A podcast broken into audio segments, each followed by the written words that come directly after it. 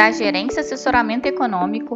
Esse é o seu Bebê Conexão Mercado, que traz para você as principais notícias e nossas análises do Brasil e do mundo. Quarta-feira, 26 de julho de 2023, eu sou Eli Francis e vou dar um panorama sobre os principais mercados.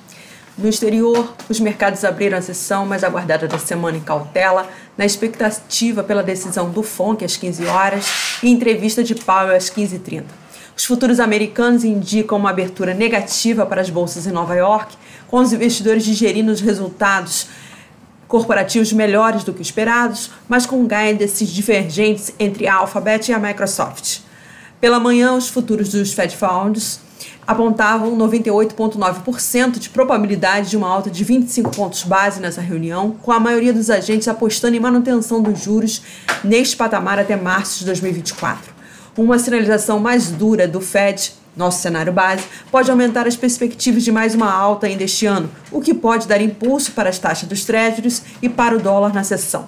Nesse sentido, é possível que os ativos terminem o dia em cautela, com os investidores precificando um ambiente de aperto monetário mais intenso pelo Fed nos próximos meses, o que deve ajudar na correção das bolsas e na alta do dólar frente à maioria das divisas. O dólar mais fortalecido, por sua vez, deve pressionar as commodities para uma sessão de realizações.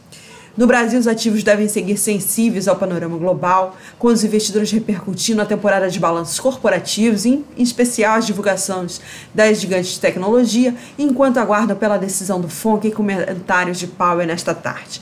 No fronte interno, os agentes seguem monitorando o noticiário referente à pauta econômica, em especial a reforma tributária.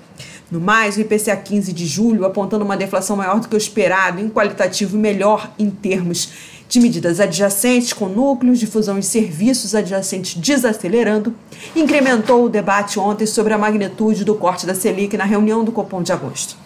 Nesse contexto, acreditamos que os ativos domésticos devam seguir na dependência do cenário global, com o dólar se valorizando frente ao real, alinhado ao movimento das demais moedas emergentes, a curva de juros agregando prêmio de risco, acompanhando a alta das taxas dos treasuries e a valorização do dólar, e o Ibovespa se desvalorizando, seguindo o viés de cautela das bolsas externas. Bem, um bom dia a todos e bons negócios.